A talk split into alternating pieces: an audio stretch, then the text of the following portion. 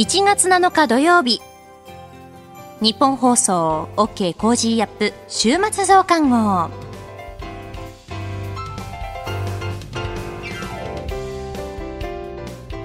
明けましておめでとうございます。ニッポン放送アナウンサーの新行市佳です。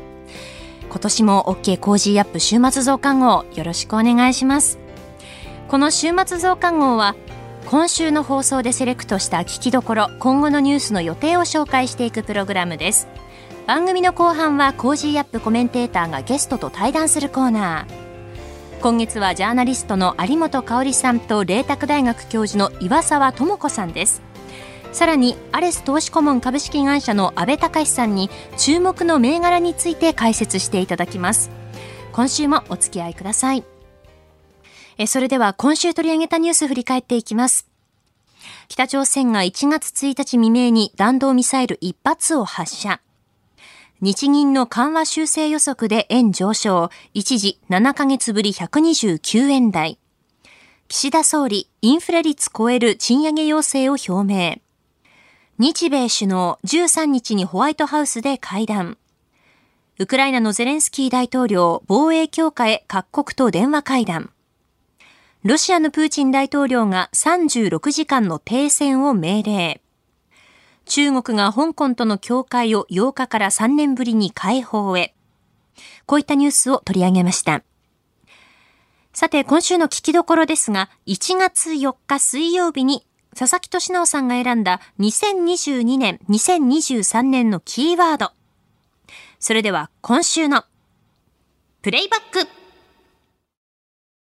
続いて教えてニュースキーワード。先週と今週は特別企画です。コメンテーターが選ぶ2022年23年のキーワードを、発表していただいておりますが、今日のコメンテーター佐々木俊直さんが選んだキーワード、こちらです。ツイッター炎上時代の終わり。ツイッター炎上時代の終わり、うん、あついに終わりますか。炎上ってね散々盛り上がってきたじゃないですか、はい、もう何か出現したりとかね、はい、したことにしてみんながわーってこう批判するっていう、でこれがある種のエンターテインメントになってるって散々言われてたんだけど、なんかねやっぱここ数年ね、なんか燃やしてやろうみたいな人がすごい増えていて、はい、でその燃やしてやろうって人が燃やしてそれをみんなが燃えてる楽しむってなんかちょっと変だよねってなんて変なのかところで、そこでよく例に挙げるんですけど、例えば電車の中で、酔っ払ったおじいさんが、若い男性に向かって、なんだお前この野郎ってこう怒鳴ったりしてるとすると。で、その時に周りの人でどういう反応するかって言ったら、はいおじいさんやめなさいっていうか、もしくはまあ黙認してるか、どっちかで、おじいさんの後ろに立って、そうだそうだ、お前けしからんっていう人いないですよね。確かにそうですね。ねね普通に考えありえない。でもツイッターでみんなそれやってるの変だよねっていうね。だから前までは燃やされてる方がけしからんで面白いからこいつを持っていじめてやれって感じだったんだけど、なんか燃やしてる人の方が変じゃないのっていうふうになってきたのがね、多分去年ぐらいからの風潮で、それをね、すごい象徴的に実は感じたのがね、去年の暮れの M1 グランプリだったんですよ。テレビの。漫才の。あれ、はい、あれで優勝したウエストランドっていう漫才の二人組だったでしょ。あれってね、毒舌漫才復活って言われてて昔の2ビートみたいな、はい、で確かにあの井口さんっていうね小柄な人の方がこういろいろ毒舌言うのが面白いってあったんだけど、あれに何人かの人が、ね、ツイッターで指摘してあそうだなって僕も YouTube とかで一生懸命見て確認したんだけど、はい、井口さんが毒舌をしてその毒舌されてる方を笑うんじゃなくて、はい、井口さんがちょ小物っぽいんです、なんか背伸びしていや小柄だって意味じゃないですよ。なんか,、なんか小物感があって、まあ、そういう演出なんだと思うんだけどその小物感が偉そうに悪口言ってることが、なんかダサいみたいなね。あそういう笑いなんですよ、あれは。あ毒舌そのもので笑うんじゃなくて。小物が偉そうに人をバカにしてるのがおかしいっていうね。おこれってまさに今のツイッターじゃないかって。要するに毒舌されてね、炎上させられてる方が笑われる対象なんじゃなくて、はい、炎上してるやつが何あいつ人をまた燃やしてんだってバカにされるっていうふうに、実は空気感として変わってきてんじゃないかって大人げないじゃないか大人げないよねっていうね。うん。その辺はこれ、そのツイッターの言論空間が成熟してきたってことになってくるんですか、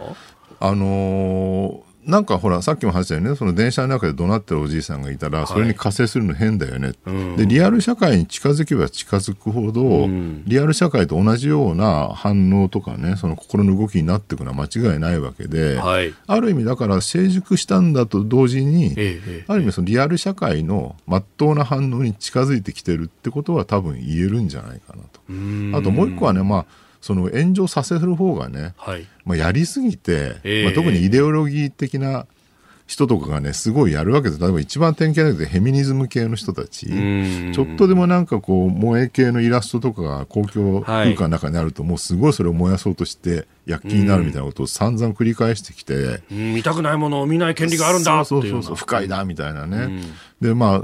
最初の頃はまあそれもそうだよねっていう意見も多かったんだけどやりすぎた結果、はい、なんであの人たちは毎回毎回あの探し出してきてはね燃やしてんだっていう反応になっていき、だんだんその何でもかんでも燃やしてる方がちょっとやりすぎなんじゃないのっていう空気が生まれてきたっていうのもあると思うんですよね。またそこにね法律の専門家の方々が入ってきて、あのいやそこまでやっちゃうと今度言論の自由とのバッティングしちゃうよとかねそう、ね,、いう冷静なカウンターが入ってくるようになりましたね。あの不快を理由にして表現を規制してはならないっていうね、はい、まあ、あまりにも当たり前の原則なんですけど、そこはちゃんと指摘されるようになってきたっていうのは僕はすごく大きいと思うんですよ。だからそういうこと言うとね、すぐお前は萌えの味方するのかって言われるんだけど、僕は萌えは全く好きじゃなくて、はいあの興味もないんですけどやっぱり自分が不快なものだからこそ守んなきゃいけないっていうね、そういうことだと思うんですよ電車の中でいかにね不快な行為をしてる若者がいたとしても、はい、それ見て不快だなと思ったら自分が立ち去ればいいだけであってそれをわざわざ言ってねお前けしからんっていうのはちょっとやりすぎだよねっていう。それを寄ってたかってわーわーやるっていうのは。そうそうそう、まあ、日常のルールとして当たり前のことが、まあ、ツイッターの中にもようやく取り戻されてきたというか。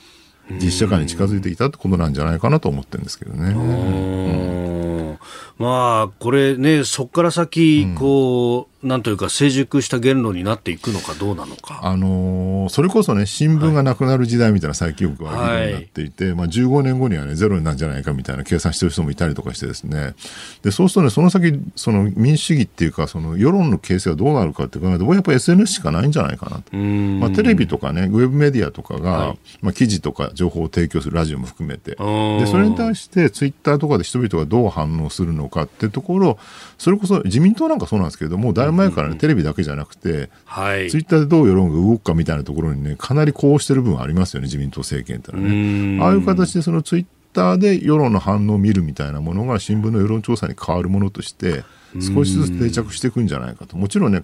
単純に信用しちゃいけないとは思うんだけど、えー、そこをどう見ていくかってことのその分析力みたいなのが今後求められるようになる部分あると思いますね。そことリアルとどう補正していくかみたいなそうなんですよね。この後はこれからの1週間のニュースの予定と来週のコメンテーターをお伝えします。後半は番組コメンテーターの対談コーナーです。どうぞ最後までお楽しみください。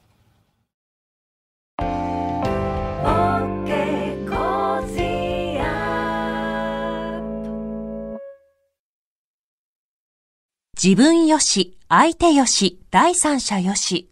この三方よしの考え方は、より良い人生を築くための重要な指針です。モラロジー道徳教育財団は、ビジネスリーダーのための経営誌、月刊三方よし経営を発刊。人づくり、SDGs に取り組む企業の皆さんにおすすめの一冊です。お問い合わせいただいた方全員に、月刊三方よし経営の見本誌、さらに、小冊子心に残る話ベストセレクションを漏れなくプレゼントしています。詳しくは、日本放送のホームページ内のバナーをクリック。創立96年、道徳で人と社会を幸せに。公益財団法人、モラロジー道徳教育財団。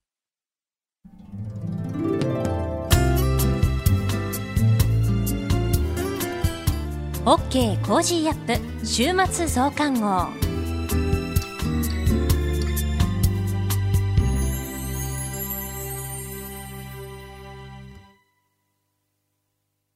ニッポン放送アナウンサーの新行市佳がお送りしています。OK Cozy up 週末増刊号。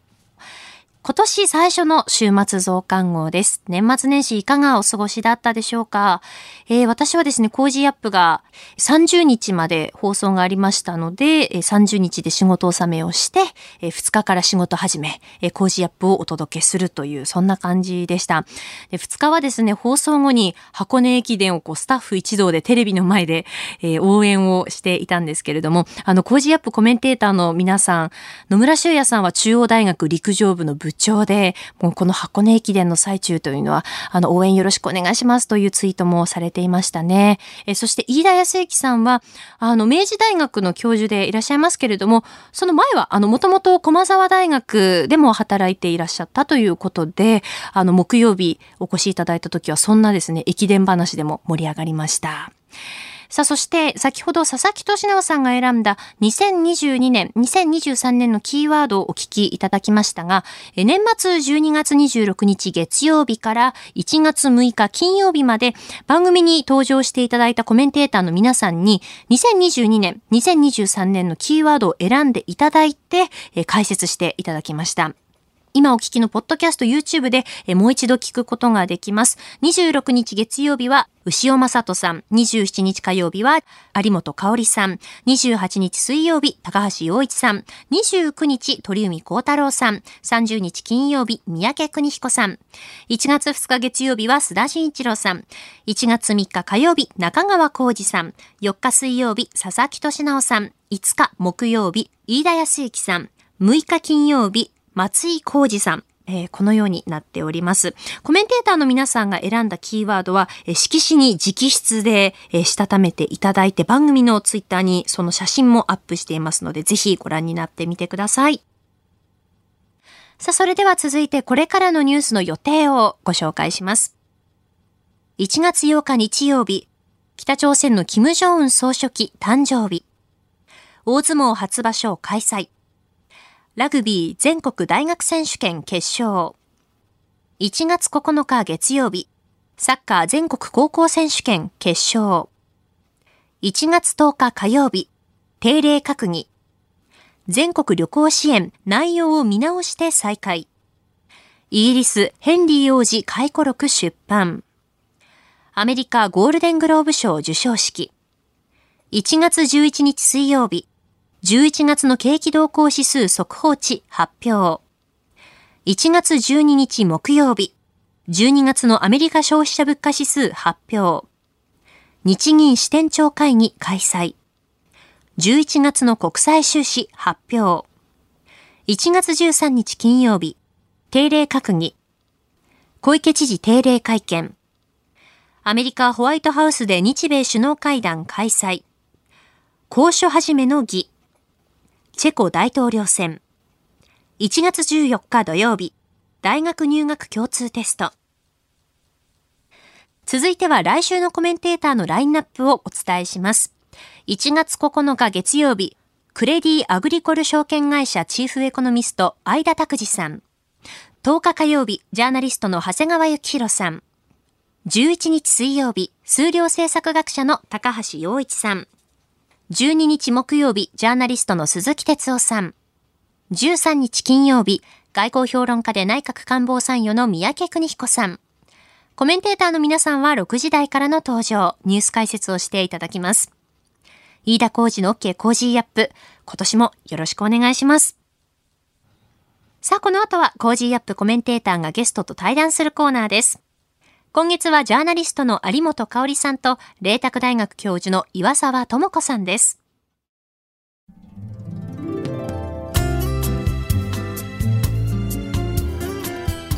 OK Cozy up 週末増刊号。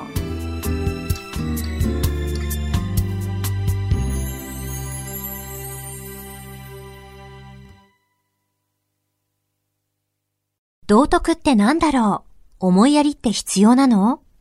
その答えは道徳を考える月刊誌ニューモラルにあります。今や日本人の道徳力は世界からも大注目。さああなたも道徳を学びませんか？お問い合わせいただいた方全員に月刊ニューモラル、さらに小冊子心に残る話ベストセレクションを漏れなくプレゼントしています。月刊ニューモラルは創刊50年。日々の出来事をテーマに人間力が豊かになるエピソードが満載です。詳しくは日本放送ホームページ内のバナーをクリック。道徳で人と社会を幸せに。公益財団法人、モラロジー道徳教育財団。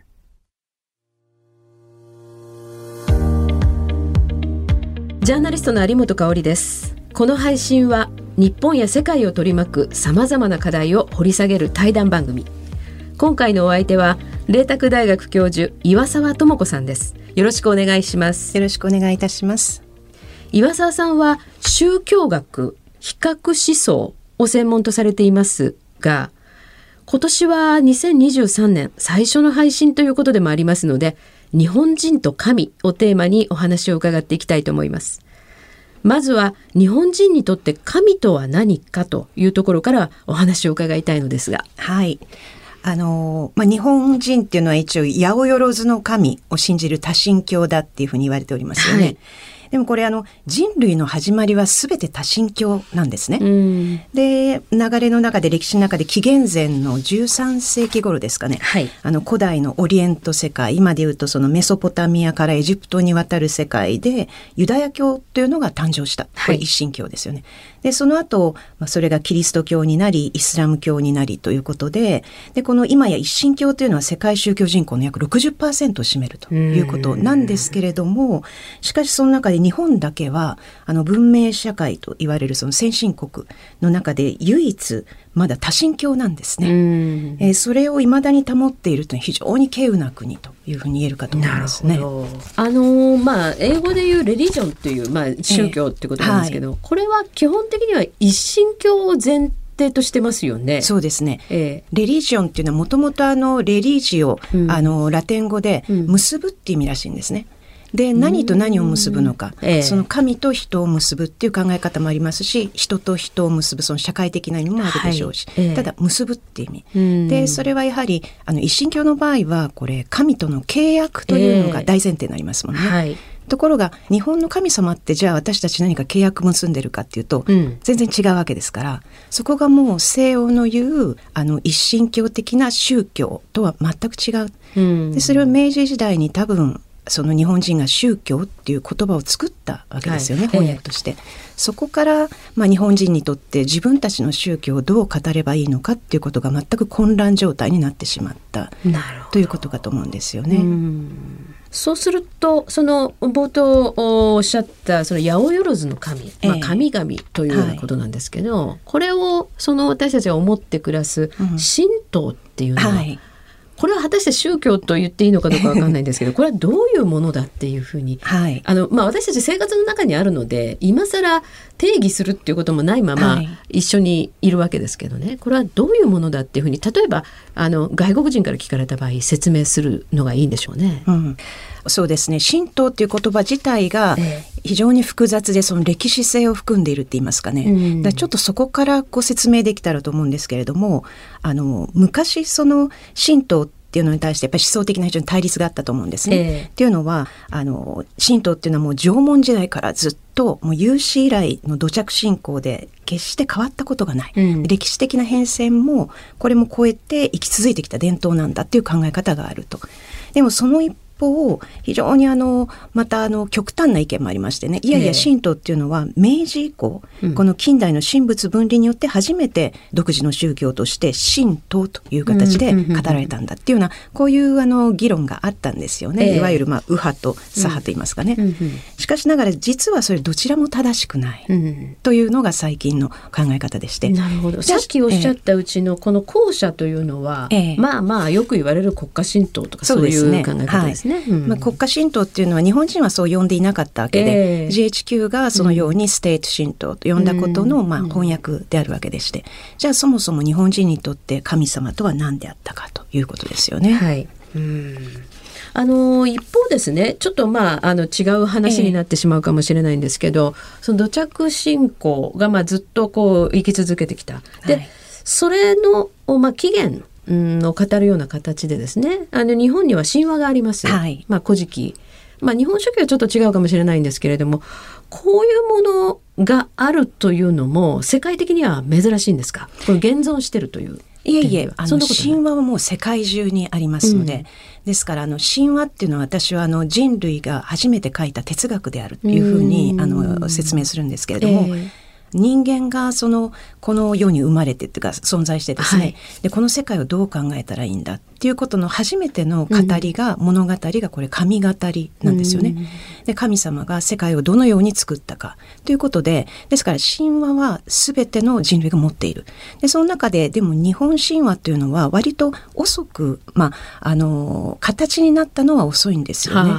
あの古事記の方で712年、うん、そして日本書紀の方で720年ですよね。ですから8世紀。世紀ということなんですね。はい。でもじゃあその前に日本の神は存在しなかったかというと神話というのはまあ歴史的には大和朝廷成立の7から8世紀ですよね、まあ、8世紀。これに作られていくわけですけれどもじゃあその前に神はいなかったかというと八百万の神々がまさにいたわけで大和以外のこの日本列島のあちこちにこの古事記日本書紀には語られないような神々も存在していた。うん。まさに八百万というのはこういうあのそこにも語られなかった神々も含んでいるわけですよね。うん。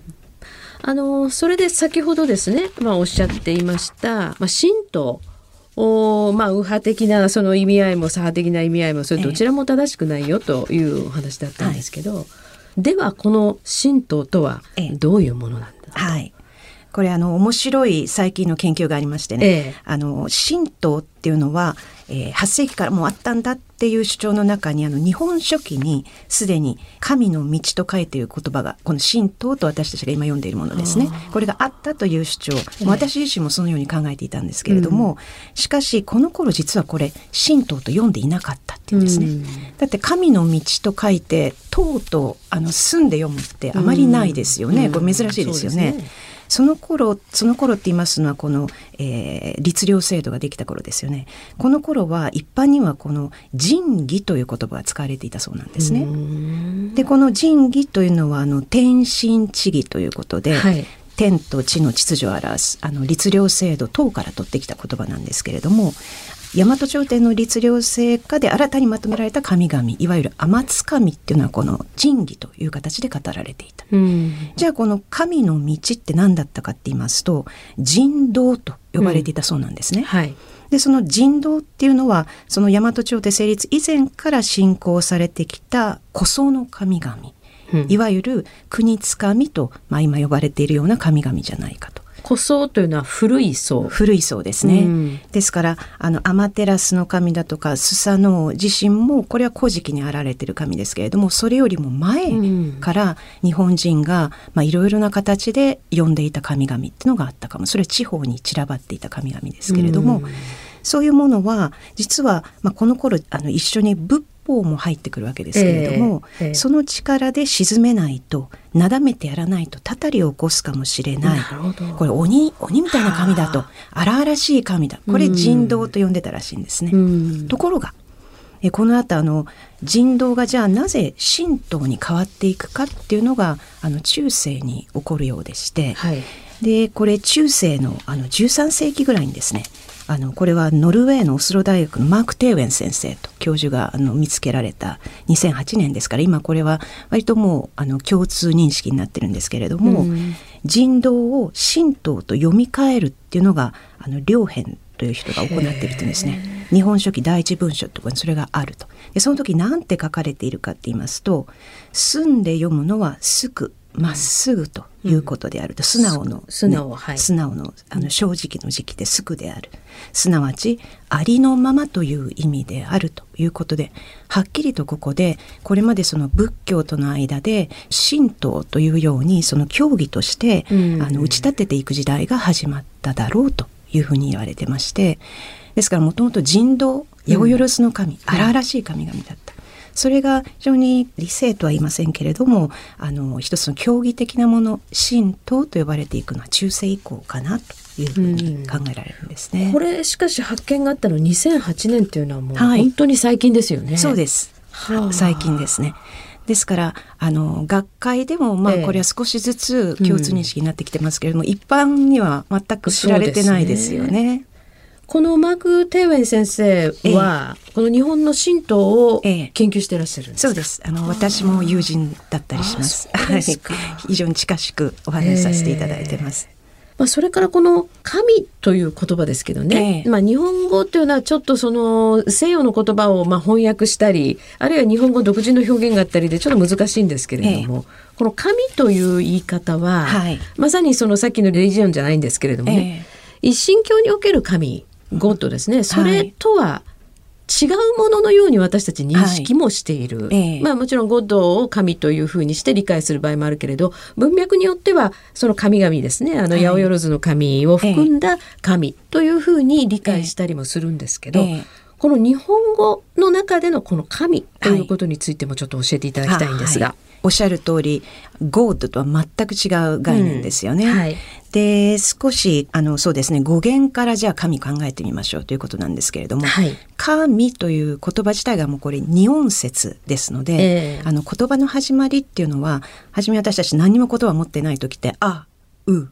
いいとかいう一音節から始まったというふうに考えられるんですよね。はい、でその神になる前はその神々っていうかその私たちのこの理解を超えた大きな力に対するそういう表彰っていうのは例えば「い」という言葉があったらしいんですね。でこの「い」っていうのはこの生命力とか霊力を意味するというふうに考えられるんですけれども、うん、例えば「生きる」の「い」はい、息ってこれ「い」ですよね。うんうん、であとその「気」あの気分の気気持ちの気の気これも「い」と通じるものだというふうに言われてまして、でこのようなあの生きるとか生きまず「い」っていう音があったと。それ以外にもあの「ち」っていうのがありましてね「い」の次は「ち」「ち」っていうのはこれ自然史に多いんですけれどもあのいかつちかぐつち、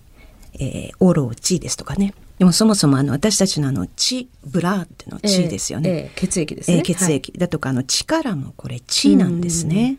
あと知力霊力のことを血とも呼んだ。結局これはあのこの霊力をこう表して自然に宿る霊力っていうものをこう地と呼んだみたいなんですね力でさらにもう一つ「いい」「地」と続いて「火」っていう一音節語があったらしく、はい、でこの「火」っていうのは少し今のような具体的なものを指すのではなくて観念的な例えばお日様の日それからあの霊魂の霊ってこれ火魂の火とも読むんですよね。でこのようにあの世とこの世をつなげるようなこう観念的な何か精霊のようなものも火と呼んだ。でこれ神が現れる前にもうちょっと根源的だと思うのはこの今の「意」と「地」を結んでいの地って私たち言いますよね。はい、でもこれいの力なんですね。うん、でいって何だったかっていうと先ほどのその私たちの理解を超えた大きな自然の力ですよね、うん、荒々しいしかし恐れ多い力ですからその「い」の「地」これが私たちが今言ってる命なんですよね。うん、じゃあそこから神ですよね。うん、神というのはあのもともとはこれ組むっていう動詞から来たそうなんです。はい、で組むっていうのはこれ隠れるっていうことだそうです。あのどこかに隠れるっていう時のこれ組むですね。うんうん、でそれ名詞にするとあの熊、うん、あの熊さんってこれ隠れてるからですかね。はい、とか隅っこの方もこれ熊っていうふうに言います。はい、えー、でこれ組むと名詞が重なる時ってのは組むなんとかが噛むんとなるそうなんですね。そうすると噛むナビ、噛むサビ、カムナガラとかこれみんな神様が関わってきますけれども、うん、ここで「い」とくっつくとどうなるか「カムイ」「い」って先ほどはその恐れたるあの、うん、力に満ちた「い」生きるの「い」命の「い」でしたよね。はい、これはもともと隠れた力なんだと。その「カムイ」が神になっていったというふうに言われてました。ということは神の本来の意味っていうのは隠れたる生命力霊力、うん、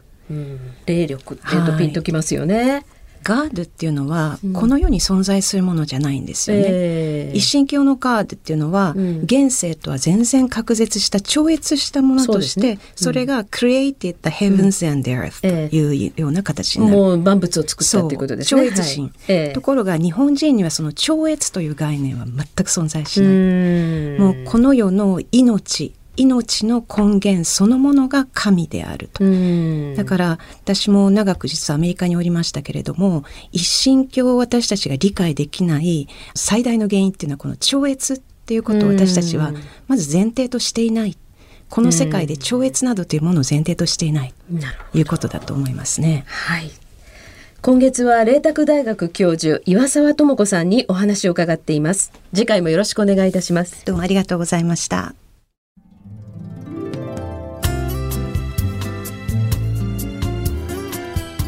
OK Cozy up 週末増刊号。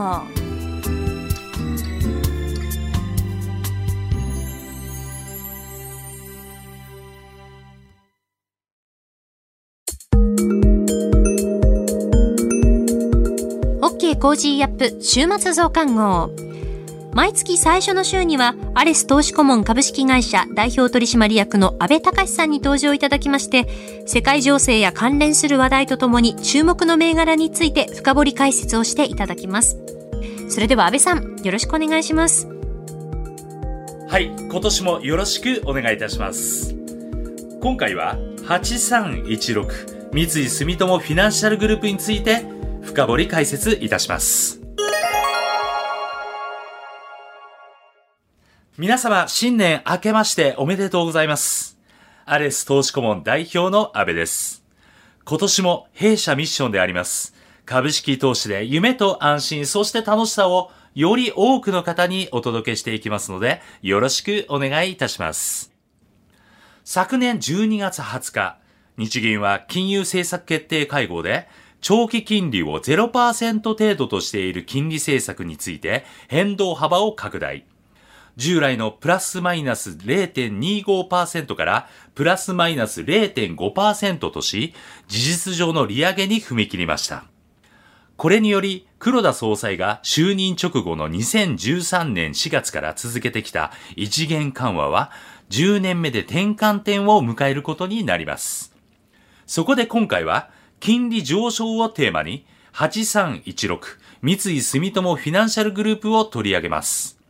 同社は銀行、リース、証券、クレジットカード、コンシュマーファイナンス等幅広い事業を展開する複合金融グループで3メガバンクの一角です。すでに米国では FRB が昨年3月から利上げを続けておりますが、金利上昇局面では、参加銀行の利差や改善がグループ全体の業績拡大につながります。三菱 UFJ フィナンシャルグループの公表データによると、20年度業務純利益のうち、三菱 UFJ 銀行単体の割合が31%なのに対し、三井住友フィナンシャルグループでは、三井住友銀行単体の割合が61%となっております。ちなみに、みずおフィナンシャルグループでは、みずお銀行単体の割合は67%ですが、純益規模では、三井住友フィナンシャルグループの1兆円超えに対し、みずおフィナンシャルグループは8000億円弱ですので、メガバンクの中で三井住友フィナンシャルグループは金利上昇局面において相対的な強さを発揮できると見ております。実際、昨年11月14日に発表した第2四半期決算では、経常収益が前期比48.4%増の2.9兆円、純利益が同15.2%増の5254億円でしたが、資金運用収益のうち、貸出金利則は前期比61.8%増の1兆円と急拡大しております。決算と合わせて通期業績予想を情報修正。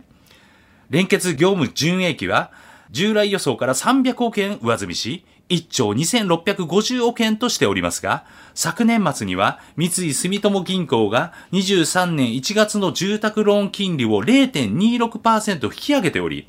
第4四半期以降の業績押し上げにつながりそうです。現在取り組んでいる中期経営計画では、事業戦略の一つとして、グロース、新たなビジネス領域への挑戦を掲げておりますが、昨年7月には、ハッシュポートグループとの間で、Web3 時代の到来に向けた NFT をはじめとするトークンビジネスにおける協業を開始する旨の基本合意書を締結。政府が昨年6月に閣議決定した新しい資本主義のグランドデザイン及び実行計画、デジタル社会の実現に向けた重点計画でも Web3 の推進に向けた環境設備が謳われておりますので、同社の早期拡大にもつながりそうです。また、今年度中には銀行、カード決済、ファイナンス、オンライン証券、資本提携中のカルチュアコンビニエンスクラブの T ポイントなど、様々なリテール金融サービスをシームレスに利用できるスーパーアプリのリリース予定とも報じられておりますので、市場の注目も集まることになりそうです。株価は異次元緩和が始まった13年4月以降、3000円から5500円程度のボックス相場が続き、同期間に日経平均が2倍以上に上昇する中、蚊帳の外に置かれた銘柄の一つですが、足元で予想 PR9.09 倍、PBR0.59 倍は、プライム市場の予想 PR12.84 倍、PBR1.1 倍と、1月4日時点と比較して割安ですので、金融政策が10年目で大転換を迎える中、今後の水準訂正余地は大きいと見ております。今回の1月注目銘柄は以上となります。個別銘柄についてより詳しく知りたい方は、アレス投資顧問ホームページより無料メルマガご登録により、毎営業日厳選注目銘柄をご覧になれます。また、リアルタイムで情報更新するアレスの公式ツイッターや YouTube 安倍隆の投資 TV も毎週配信しておりますので、ぜひご覧ください。それではまた次回お会いしましょう。OK Cozy up 週末増刊号。アレス投資顧問株式会社代表取締役の安倍隆さんに今注目の銘柄を深掘り解説していただきました。あなたと一緒に作るニュース番組、ニッポン放送飯田浩司の OK Cozy up。平日月曜日から金曜日朝6時から8時までの生放送でお届けしています。ぜひ FM 放送、AM 放送はもちろん、ラジコやラジコのタイムフリーでもお楽しみください。OK Cozy up 週末増刊号。ここまでのお相手は、日本放送アナウンサーの新業一華でした。